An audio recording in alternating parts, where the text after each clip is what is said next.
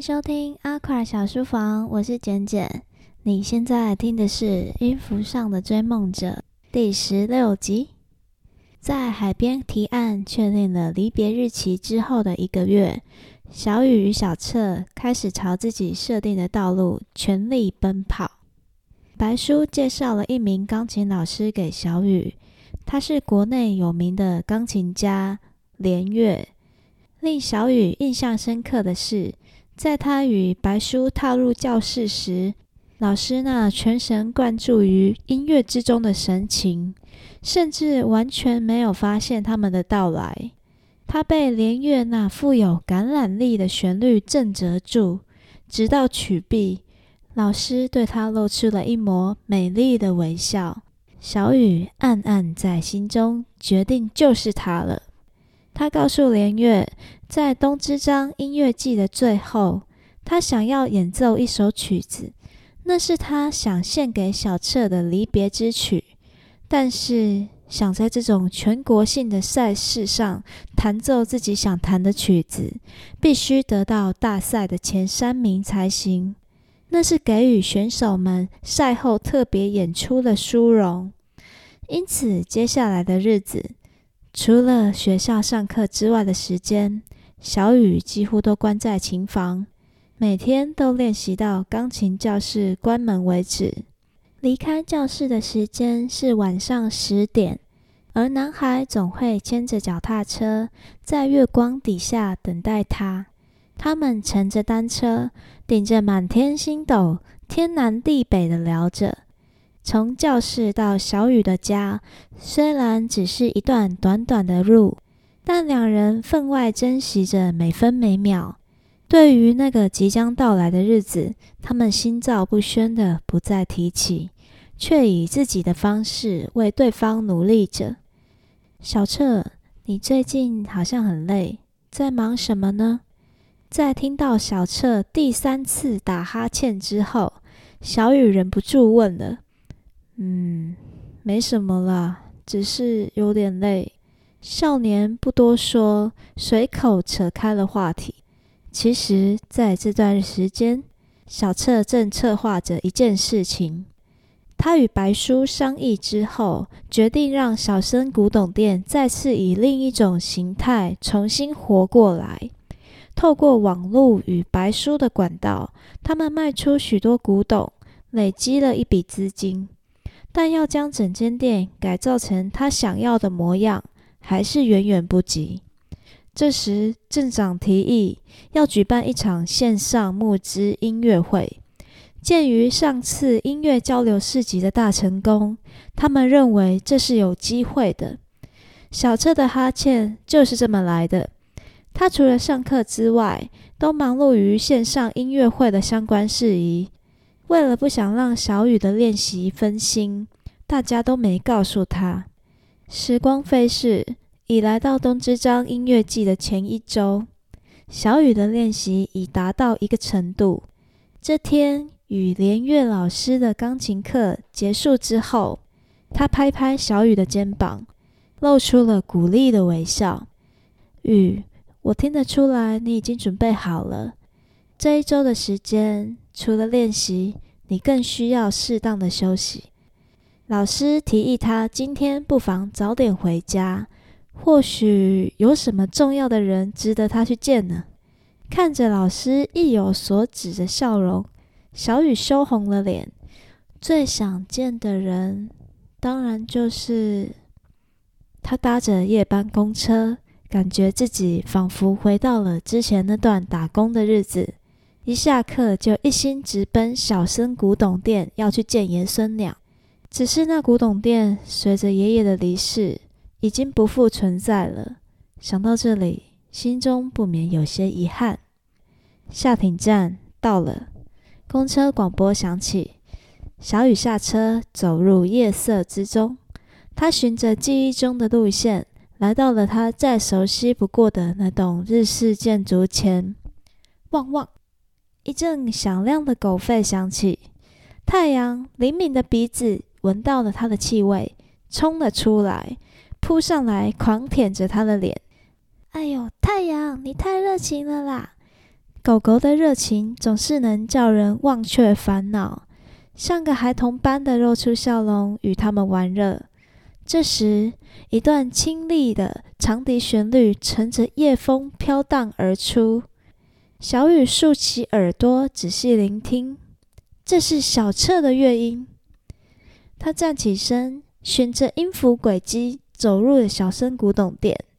一踏入庭院，美丽的点点灯火映入了他的眼帘。小雨不敢置信地惊呼出声：“真是太美了！”月色之中，闪烁着晕黄灯光的萤火虫灯串，交错在九重阁与日式屋檐之间。原本就带着古朴禅风之美的日式老屋，如今借着光与影、星与月的提点。现代与古典的交融，成就了一场夜间盛会。欢迎回来！许多熟悉的面孔对他露出灿烂的笑容。小雨惊讶地捂住嘴，是镇长跟白叔，还有镇上的大家。众人为他让出了一条路，露出了一直藏在他们身后的石坦威。他就竖立在庭院中央。在月色中流转出美丽的黑色柔光，点点银光倒映在琴身上，如梦境一般的呼唤着自己。小彻就站在钢琴旁，对他露出了令人怀念的微笑，一手拿着长笛，另一手张开来邀请他入座。这是梦吗？小雨情不自禁地走上前。在众人期待的掌声之中，坐上了琴椅。他喃喃自语地望着小彻：“这不是梦。”男孩露出神秘的微笑，轻声说道：“这是小生咖啡诞生的第一夜。让我们用一首蓝色狂想曲迎接它吧。”众人纷纷坐到外廊上，几名曾经在音乐交流市集上表演的演奏者陆续走出。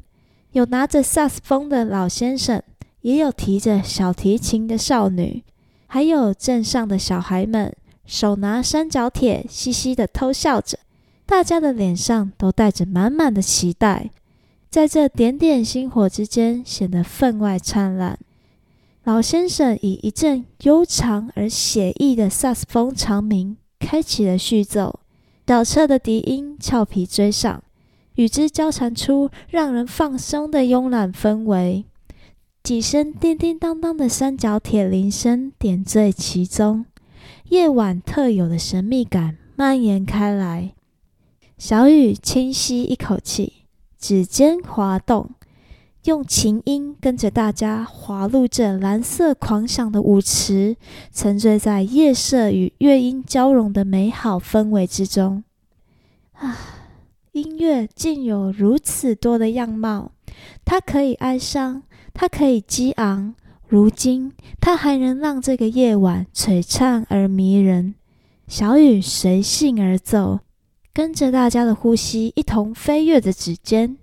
此刻，他的心中涌现出汹涌澎湃的感激之情。自己能够接触音乐，并且爱上音乐，都是多亏了这些人的帮助。能坚持到现在，真是太好了。满天星斗闪烁着，镇长手拿摄影器材记录下这一切。这场重生之后小生咖啡的狂想曲直播已有数千人在观看。为了这场诞生之夜，整个月以来众人的奔波历历在目。这一切都要起因于一个月前。少年在他的办公室弯下腰，深深一鞠躬，开始。他一句“我想让爷爷的古董店再次活过来”，宛如雷击一般击中了他的心，一股热血涌上。镇上的伙伴们面面相觑，二话不说就答应了少年，要让工林老爷爷美丽的心血再次活跃，以古董咖啡厅的姿态重生。看着摄影机画面中，经过众人用心布置的每个角落，他感动的眼角湿润。他们真的办到了。随着萨斯风老爷爷接续不断的经典旋律再现。小雨用激昂的琴声为这场盛宴画下完美句点。曲毕良久，现场的余韵还是令人沉醉不已。故事先暂时到这边。录这一集的地方已经换成我新布置的书房，在这边录音的感觉真的很不一样，会让我觉得很开心吗？也很放松。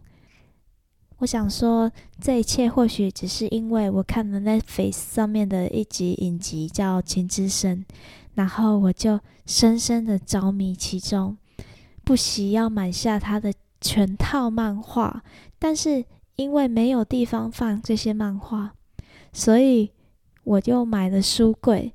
那为了放这些书柜，我又整理出一个房间，要打造成漫画房。这一切都是因为我有一天晚上骑摩托车经过彩券行，然后上面写上抗头彩，好像三亿吗？我就是想说，嗯，如果我得到三亿，我到底想做什么？结果我想一想之后，我突然就突然就冒出一个点子，就是我想要拥有一间漫画屋，里面放我很喜欢的漫画，然后就有一种梦想实现的感觉。那这个想法在我的脑中在那里生根，留了下来。这时候我回去之后，我又仔细一想，拥有一间漫画房，也不过大概需要十万块吧。首先，你安装一台冷气，再置入一些书柜，然后再布置一下，大概十万以内就可以搞定了。我们不需要中头彩三亿，我们就可以拥有漫画房啦。所以，在这次的过年，我就开始策划了。然后，如今我就可以在漫画房里面录制 Podcast 给你们听。这时候，我觉得非常的幸福。为什么这一集最后变成在分享我的漫画房？总之，希望你们喜欢这一集的故事。下一集开始，小雨就要去比赛了，请大家期待他的表现。我们下集见。